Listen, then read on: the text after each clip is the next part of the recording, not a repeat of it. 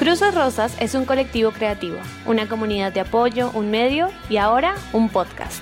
Donde te ayudaremos a corregir la idea del amor. Palabras más, palabras menos, el amor no es violento y punto. Queremos que nos acompañes. Y acompañarte en este proceso. Yo soy Tati. Y yo Cami. Bienvenida.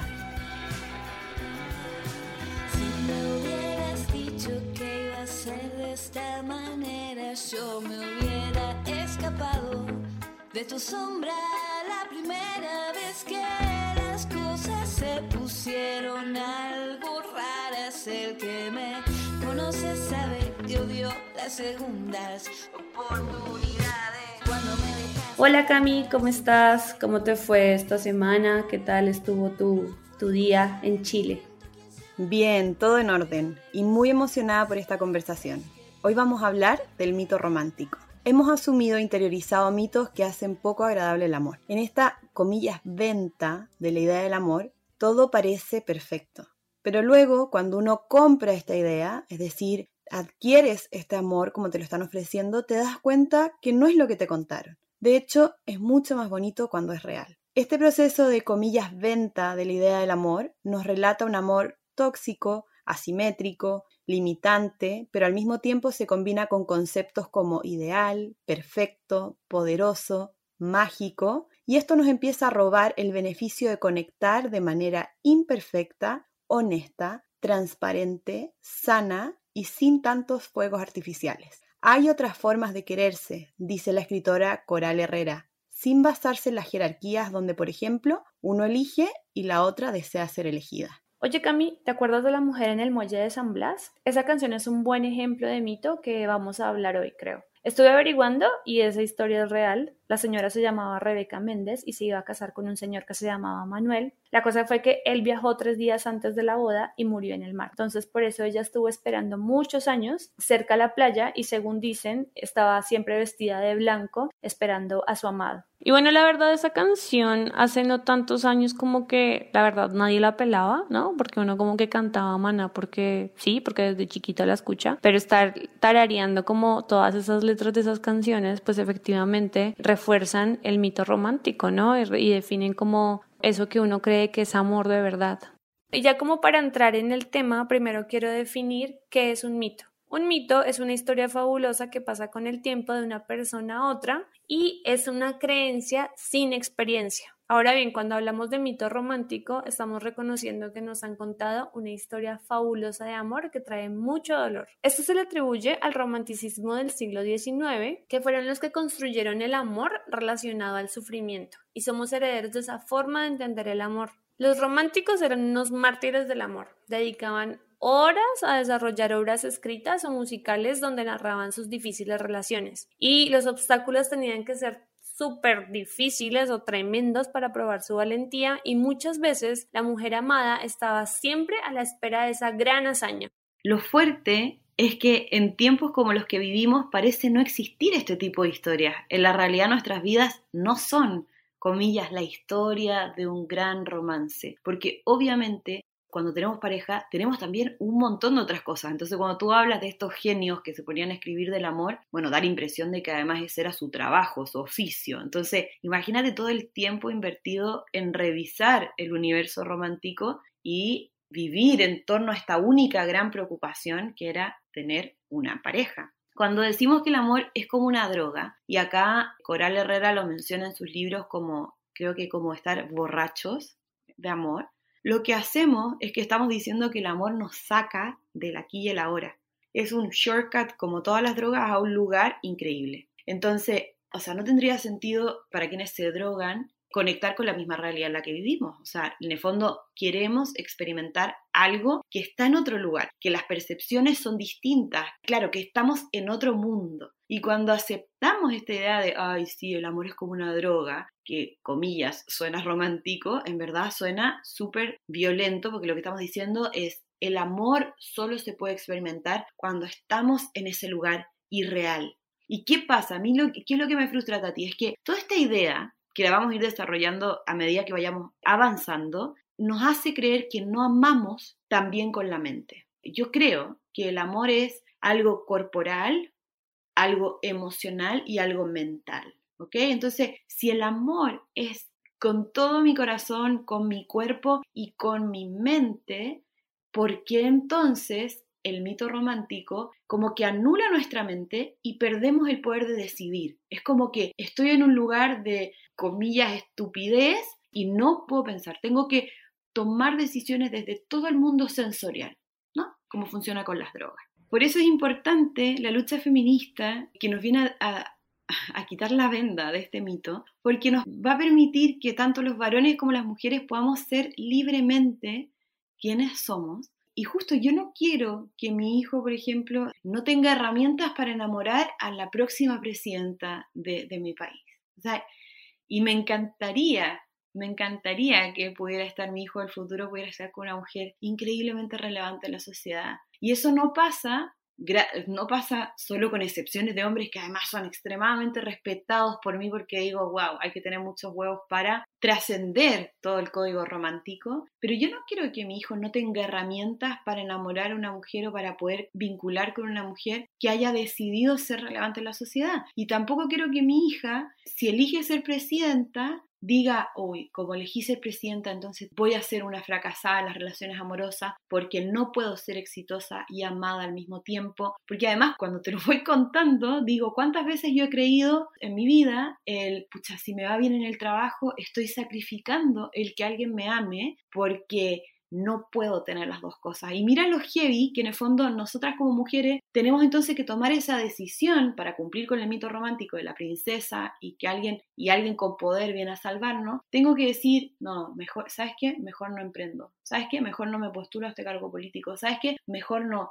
no me vuelvo jefa de una organización importante. Entonces, a los hombres nunca se les ha pedido dejar una cosa, o sea, como que si les va bien en el trabajo, además tienen la garantía de que les va, parece mejor en el amor, pero en el caso de las mujeres, si te va bien en el trabajo, parece que estás poniendo en riesgo obviamente el cuento de la princesa, ¿no? Estás destruyendo tu cuento de la princesa, pero es muy fuerte porque además hace que nosotras las mujeres, por querer ser amadas, dejemos de luchar por nuestros sueños. Ahorita que mencionas a, a los hombres en todo esto, ¿qué beneficios tú crees que trae destruir el mito romántico tanto para hombres como para mujeres? Tengo acá una frase de Octavio Paz que dice, no hay pueblo ni civilización que no posea poemas, canciones, leyendas o cuentos en los que las anécdotas o el argumento, es decir, el mito en el sentido original de la palabra, no sea el encuentro de dos personas, su atracción mutua y los trabajos y penalidades que deben afrontar para unirse. Entonces, esto ocurre, el mito, es que no es algo occidental, o sea, es el relato, es un relato increíble también, es maravilloso. El punto es que hay que darse cuenta de que es un mito y que no es la realidad. Entonces, ¿qué es lo que, dónde veo el beneficio para hombres y mujeres? Que finalmente el feminismo es un beneficio para varones y mujeres. Es que hoy día sobre el mito tenemos relaciones que están sobre la idea del poder, ¿ya? Donde socialmente hombres y mujeres no tenemos el mismo valor. Ese es el mundo en el que vivimos. Por más que la gente diga el feminismo está de moda, o el feminismo va creciendo, o el feminismo, el, el, futuro es feminista, no importa cómo sea tu visión del feminismo, igual en este momento vivimos sobre un sistema patriarcal, donde hombres y mujeres no tenemos el mismo valor. Entonces, esto lo que genera es que hombres y mujeres tengamos no solamente eh, distinto valor, sino que distintos roles. Y esto pasa en la sociedad, en la conformación de la familia, pero también en cómo, cómo nos relacionamos hombres y mujeres dentro de una relación de pareja, en este caso heterosexual. Ellos siempre están asociados a liderazgo, autoridad, administración, toma de decisiones, ¿verdad? Y nosotras tenemos otras funciones, la amorosa, la que contiene, la que cuida, ¿Sí? Ahora, ¿cuál es el problema? Que eso hace que yo como mujer no pueda tomar posiciones de liderazgo, pero yendo a tu pregunta de cómo beneficia al varón, pues a él hay que quitarle el peso encima de que él tiene que ser quien siempre provea, quien siempre decida, quien siempre lidera, quien nunca llora, quien nunca es vulnerable, ¿sí? Quien siempre tiene que ser fuerte, porque todo eso toda esa idea de ser un héroe, digamos, un salvavidas, un valiente soldado, todo eso genera un peso genera, genera un deber ser. Así como las mujeres tenemos un deber ser, de siempre tengo que estar, siempre tengo que ser amorosa, siempre tengo que lo que sea, siempre tengo que cuidar, más o menos tengo que saber un par de recetas. También para ellos, esto es una carga social y puede ser que tú no quieras tener una posición de liderazgo siendo varón y está bien. Y, y puede ser que tú quieras cuidar a tus hijos en tu casa y también está bien. Y también está bien. Ahora, todo lo que venimos hablando va a ser mucho más fácil cuando vayamos mencionando algunos mitos. El primero es la media naranja o predestinación, y es esa creencia que todas pensamos que tenemos una pareja indicada en el mundo, que todavía no sabemos dónde es, pero sabemos que está en algún lugar y que todo lo que nos está pasando o lo que hacemos es porque tenemos que conocer a esa persona y que en algún punto se va a dar, ¿no? Entonces, como que si yo, digamos, ahorita que estoy en México, viajé a México, fue como para tener a esa pareja y porque tenía que ser así y vamos a estar como en algún café reuniéndonos por arte de magia y nos vamos a ver y entonces va a estar el flashazo y entonces es mi media naranja para toda la vida, ¿no? Entonces, el primer mito del que estamos hablando, que empezó o que se creó en la Grecia clásica, con el relato de Aristófanes sobre las almas gemelas. El paradigma que engloba este mito es el de que solamente existe una persona a lo largo y ancho del mundo que es ideal para cada una. Ese único ser que además de existir para nosotras, es quien me complementa. Sin encontrarlo, no estoy completa. Justo me pasó esto es algo que aprendí hace poco porque yo este mito también lo traía, ¿no, ¿no crees tú? Yo pensaba que mi pasada relación, él era punto. No había como, o sea, no, no, lo discutiría, todavía digo en un 90%. ¿Todavía sientes que es él? Es que ahora lo veo distinto porque deconstruí este mito, entonces me di cuenta que a lo largo de mi vida ha habido tres personas que yo sé que han sido mira lo que te estoy diciendo. Entonces me empecé a preguntar cómo, pero ¿cómo va a haber tres personas? Y lo que entendí es que estos tres hombres eran, yo era capaz de elegirlos por sus valores, yo era capaz de elegirlos y decir, con él sí, ¿ya? Pero no era que él nació para mí, sino que dentro de mis códigos, yo y lo que yo anhelo en la vida y lo que es importante valóricamente para mí, ellos sí eran. Y eso significa, o me dio mucha paz, porque hay un montón de otros hombres que también pueden estar dentro de esas características básicas que, yo pediría o que yo quiero. Entonces cambié la idea de, como que yo le daba un, un relato mágico a cuando cumple con todas estas cosas, entonces sí encontré al The One, ¿no? Y hoy día pienso, cuando cumple con todas estas cositas que para mí son importantes, sí es uno de los tantos con los que yo puedo elegir vincular. Nunca me he vivido como que alguien me va a completar, tal vez como la media naranja, pero mucho la predestinación. Mucho como que si no es él, no es nadie. la verdad, o sea, sí siento que es, es, como muy chistoso cuando uno cree encontrar al The One, o sea, a esa persona, y después lo mira como en retrospectiva. Y en mis inicios de publicidad me acuerdo que tuve una relación súper tóxica por tres años Imagínate, él tenía, me acuerdo que tenía novia a distancia, o sea, yo siempre supe, bueno, no, no siempre supe, pero como a los, a los seis meses él me dijo como, ah, sí, mi novia está haciendo como un diplomado en Londres o algo así. Y yo permití que eso pasara porque pensaba que él era, ¿no? O sea, como que dije, ah, seguro la va a dejar y no me importa, pero yo estaba así como súper ennoviada y permití que eso pasara y pensaba que él era mi media naranja, ¿no? Después era muy chiquita, tenía como que 23, 24 años. Duramos así como tres años, me tuve que, al final como terminamos porque la, la chica llegó y yo no podía soportar como que verlo en la agencia, no sé si a ti te ha pasado, pero yo soy de las que, o sea, sé que está como prohibido meterse con alguien de la agencia o del trabajo, bueno, yo soy la que siempre he estado con chicos de, del trabajo, que es lo peor, no lo hagan, pero me tuve que, me acuerdo que me gané una beca y dije, me tengo que ir porque en serio no lo soporto ver, ¿no? Y bueno, ya, menos mal eso pasó, viajé y me di cuenta que el mundo no se acaba, pero imagínate todo lo que yo, o sea, como que tuve que hasta viajar para dejar de pensar que él no era, ¿no? Entonces creo que todo esto de la media naranja o predestinación o de estar siempre como que pensando que él sí es, te hace hacer cosas como muy ridículas que pienso ahorita y digo, ay Dios. Pero bueno, es parte del crecimiento. El segundo mito es la omnipotencia. Es esta frase del amor todo lo puede. Y esto es muy peligroso, porque el amor tiene una capacidad gigante, inmensurable, diría yo. O sea, el amor puede todo. ¿vale? Pero esto es distinto al amor de pareja puede todo.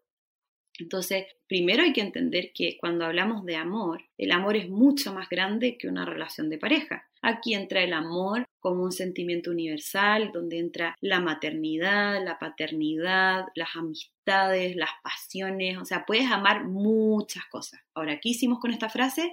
Se la adjudicamos solamente al amor de pareja. Porque una cosa es que revisemos la frase cuando ves a una mamá o a un papá que por su hijo todo lo puede. Bueno, sí, o sea, podríamos analizar la frase ahí, pero mira el error que fue como el amor todo lo puede, lo tomamos y lo metimos dentro del romance. Y el amor no todo lo puede. Porque cuando pensamos que con el amor todo es posible, lo que estamos diciendo es que si hay amor se pueden resolver todos los problemas. Entre eso, la creencia nos, nos, lleva a pensar que las personas pueden cambiar por amor. Y esto es importante que lo borremos de nuestra mente, porque la verdad, esto normaliza los conflictos. Entonces, imagínate que estás en una relación violenta, entonces tienes una balanza. Lo que hacemos es que le damos tanto peso al amor que no importa cuántas cosas pongas en la balanza al lado izquierdo, te grita, te ha empujado, te cela, habla con otras chicas, lo que sea que para ti tenga, esté generando dolor y te esté violentando, pero como a la derecha de la balanza cargaste el amor y el amor para ti tiene más peso que cualquier otra cosa, no importa cuántas cosas malas haga esta persona contra ti, tú vas a creer que si es que hay amor, la balanza está a favor de la relación. Y eso es muy peligroso.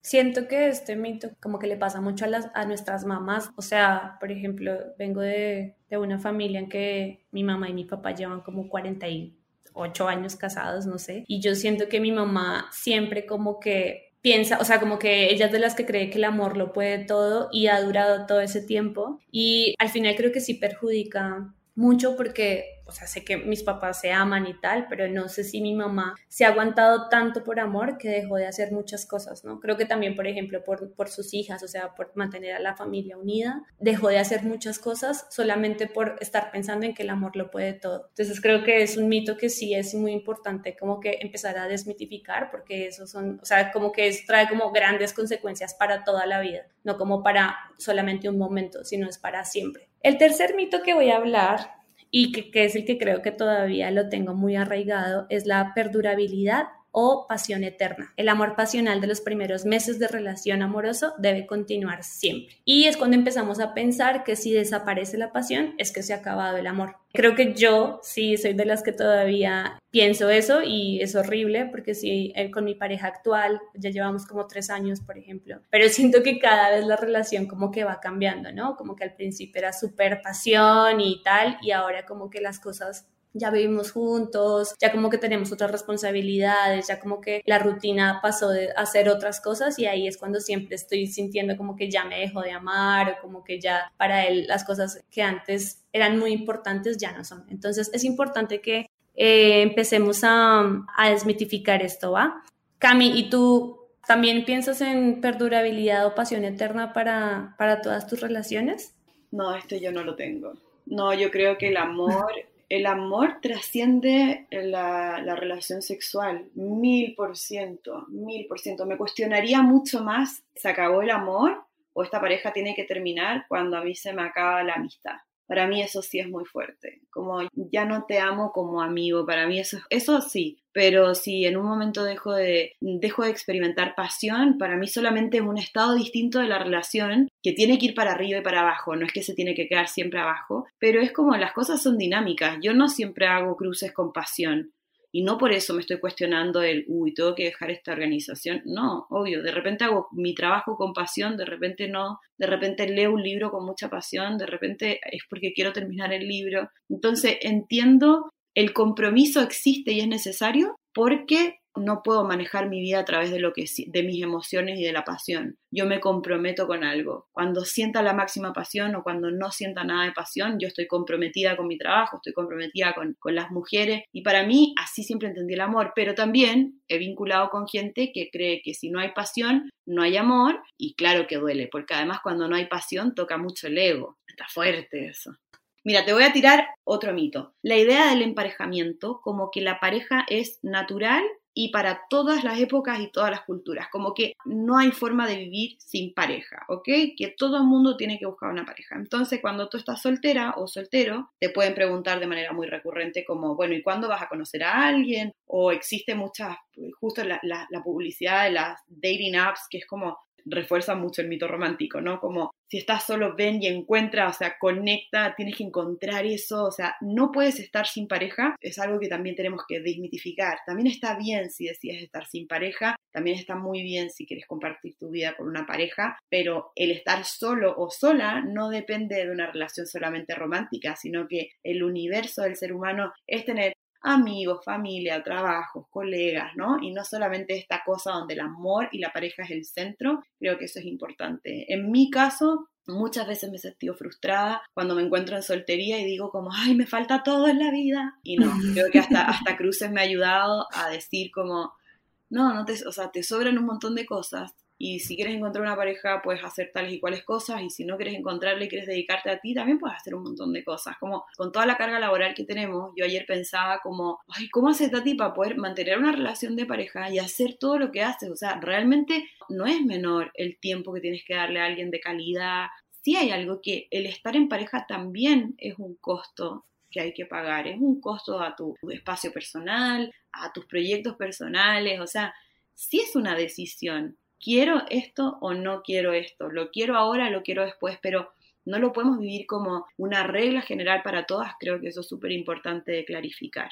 Otra cosa que es importante de hablar, un mito que tiene mucho que ver con la violencia de género en relaciones de pareja, es la entrega total, que tiene que ver con la omnipotencia que se le da al amor. Esta idea de que yo me fusiono con el otro y que me olvido de mi propio ser, que yo en el fondo ya pierdo mi vida porque ya somos una vida, somos una vida entre los dos. Y mira, esto tiene, yo que soy cristiana, entiendo la razón bíblica, o sea, esto tiene una razón bíblica espiritual, ¿ok? Cuando estas cosas se empiezan a mezclar con la cotidianidad y con un contexto de violencia sistemática contra la mujer, se me hace muy peligroso, porque en esto de unirse, que es cierto, o sea, tú te unes a otra persona, no es que te encuentras de repente, o sea, si hay una sociedad, tú y yo somos una sociedad en Cruces Rosa, tú con Diego son una sociedad en cómo administrar una casa, o sea, los dos tienen que tomar decisiones en conjunto. El punto es que cuando yo decido entregarme por completo y perder lo que es íntimo, lo que hago es no amarme a mí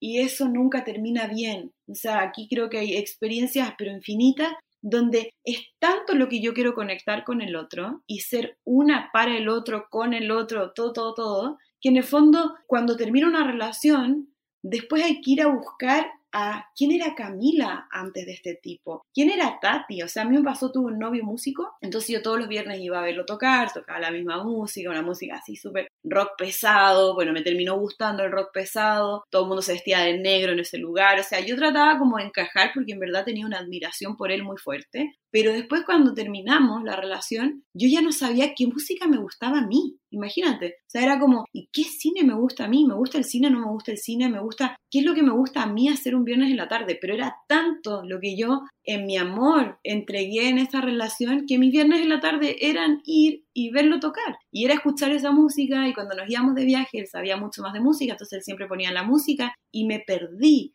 en un acto de, de, amor, la verdad. No me, sentí, no me sentí obligada a hacerlo, fue como una entrega mía. Pero sí fue muy triste darme cuenta que, bueno, ¿y quién es Cami? ¿Qué le gusta a Cami? ¿Sí me explicó? Sí, eso pasó un montón. Creo que ahorita que lo mencionas, como que empecé a, a cortar mis, relaciones pasadas. Y sí, me acuerdo que como que yo he pasado por todas las tribus urbanas de este mundo. O sea, fui rapera, también eh, fui root girl, también me gustaba el reggae, después llegó el reggaetón, también me gusta el rock pero me acuerdo que eso, como que eso iba pasando dependiendo de la pareja con la que estaba, ¿no? Entonces, como que cuando tenía 16, conocí a un chico que le gustaba el hip hop, entonces a mí me empezó a gustar eso, ¿no? Y luego conocí a otro y entonces también ya se me olvidó el hip hop y empecé con otra cosa. Y creo que eso es muy importante, como que siempre tener tu personalidad y lo que te gusta como que bien separado de esa otra persona, ¿no? Ahorita, por ejemplo, que ya también crecí, creo que también eso es parte del proceso, ¿no? Ahorita como que ya crecí, ya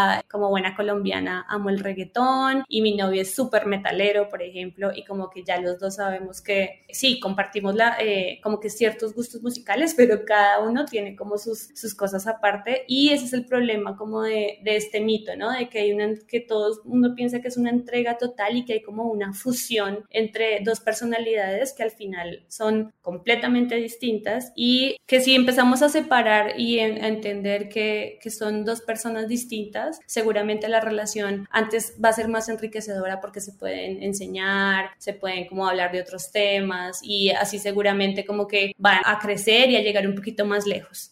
Cami, ¿puedes decirme qué pasa con el amor o con el dichoso amor a primera vista? Pero el amor a primera vista eh, sí es un mito y me encanta porque lo que esto hace es matar a fucking Cupido, ese personaje alado que, que, anda con un arco y que en el fondo lo que hace es que tira una flecha, esta flecha me entra al cuerpo y yo no tengo nada más que hacer porque no puedo decidir algo distinto que estar unido a una persona que estaba pasando frente a mí.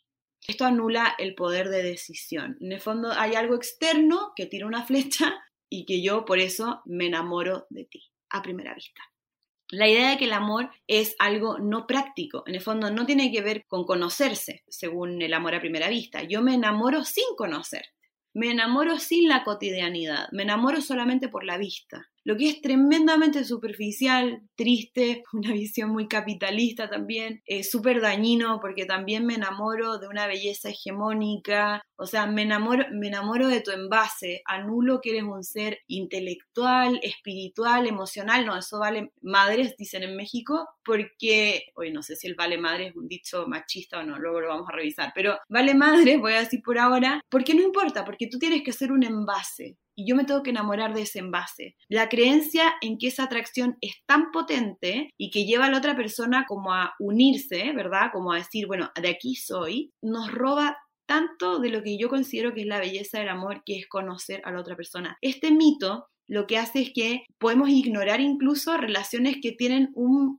potencial increíble, que podrían, no sé, cambiarnos la vida en muchos aspectos, hacernos crecer, hacernos disfrutar, hacernos, no sé, grandes historias se han perdido porque yo al principio no conecté de manera mágica y porque justo Cupido ese día no tiró la flecha, entonces como no sentí algo en el momento que te vi en la fila de un McDonald's, entonces no eres, ¿no? no ni siquiera doy espacio a conocerte. Y eso o sea, a mí se me hace tan ridículo y lo veo tanto, lo veo tanto, lo he escuchado tanto de parejas mías, que pienso que en una vida que va tan rápido, además mira esto, Cupido viene de hace mucho tiempo, pero en esta vida que va tan rápido, además nos estamos acostumbrando a esto del, comillas, amor en poco tiempo. Tal vez no es el amor a primera vista, pero sí el amor en dos citas luego de que te puse like por Tinder.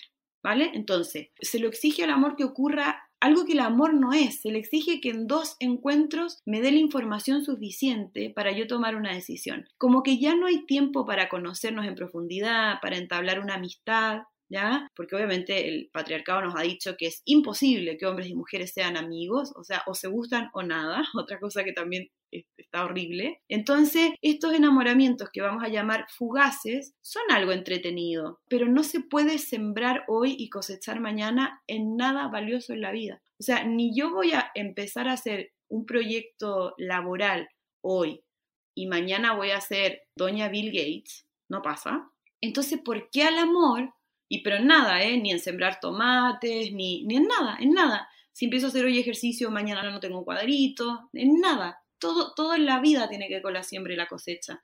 Mm, ¿Sabes? Yo creo que estas películas del género chick flick, que son como muy amadas y como que hasta, no sé, hay como miles de memes sobre eso, la verdad nos han hecho mucho daño y es urgente dejar de ver esas películas porque al final nos muestran como esas relaciones súper irreales, ¿no? Donde es justo eso, se vieron en una cafetería y se enamoraron. Y hay que romper como con todo eso. En este momento hay muchísimas películas muy buenas que rompen todos esos estereotipos. Y ya aprovechando en nuestro Instagram, en la sección de destacados, hay toda una una serie de películas y de series para ver y ya para de verdad dejemos de ver películas que nos engañan y nos crean como cosas falsas en la cabeza.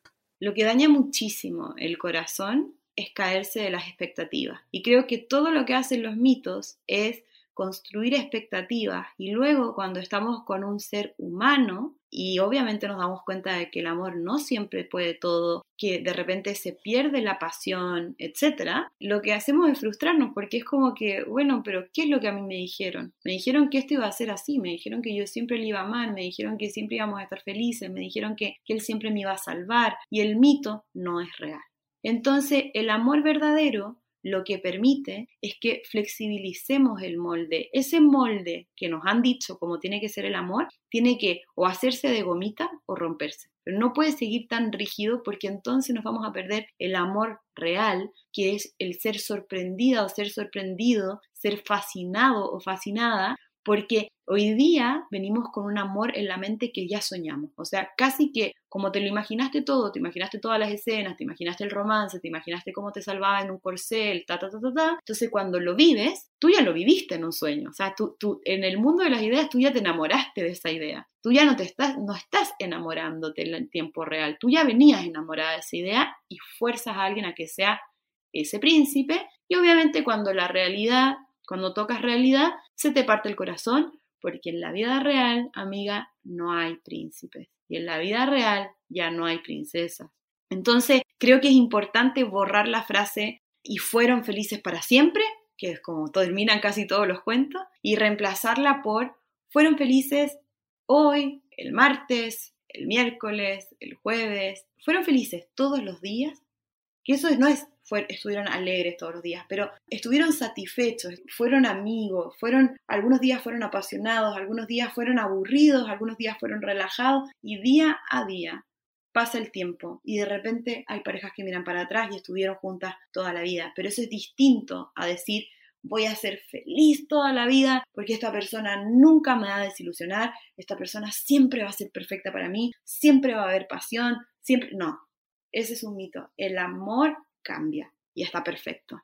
Tati, te voy a hacer un par de preguntitas. ¿Por qué crees que sufrimos tanto en el amor? Mm, sufrimos porque, uno, los medios dicen que el sufrimiento es parte del amor y necesario para el amor, y dos, porque si creemos en el mito, pues creamos expectativas que nadie puede cumplir y pues obviamente duele todo eso que tú creías que iba a pasar y pues no pasó. Cami, ¿por qué decimos que el mito romántico es patriarcal? Decimos que el mito romántico es patriarcal porque nos presenta relaciones asimétricas, donde hay alguien con poder y alguien que carece de poder, en ese caso las mujeres, hay alguien que necesita ser salvada y siempre el héroe es masculino, hay alguien que, que tiene que darlo todo, que tiene que dejar sus sueños, que tiene que saber elegir éxito o amor, porque, porque si no, no puede. Entonces, el sistema patriarcal ha construido este mito y el mito fue escrito por autores que mencionabas tú al principio, que en su mayoría son hombres, entonces tenemos una visión masculinizada de cómo tienen que ser las relaciones de pareja.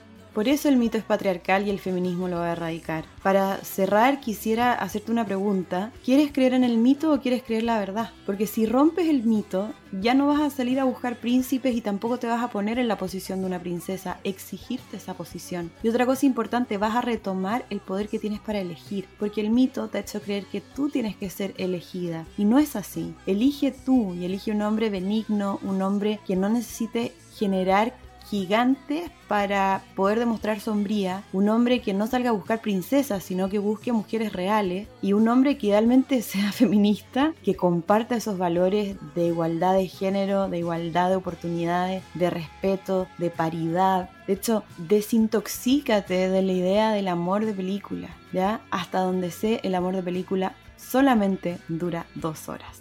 Oye, qué buen cierre. Me encantó ese cuento. Yo creo que ya es hora de verdad de que todas nos pongamos a pensar qué es lo que estamos creyendo y cuestionarnos eso.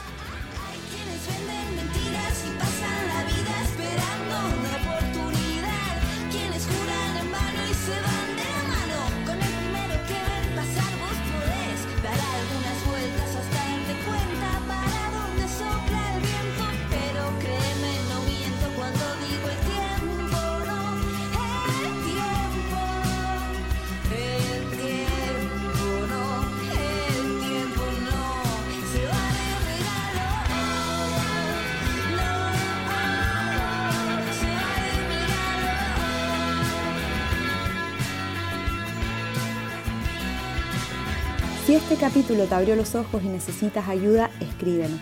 Encuéntranos en nuestras redes como arroba crucesxrosas, por correo en ayuda arroba crucesxrosas.org o en nuestro sitio crucesxrosas.org. Un abrazo, nos escuchamos en el próximo episodio.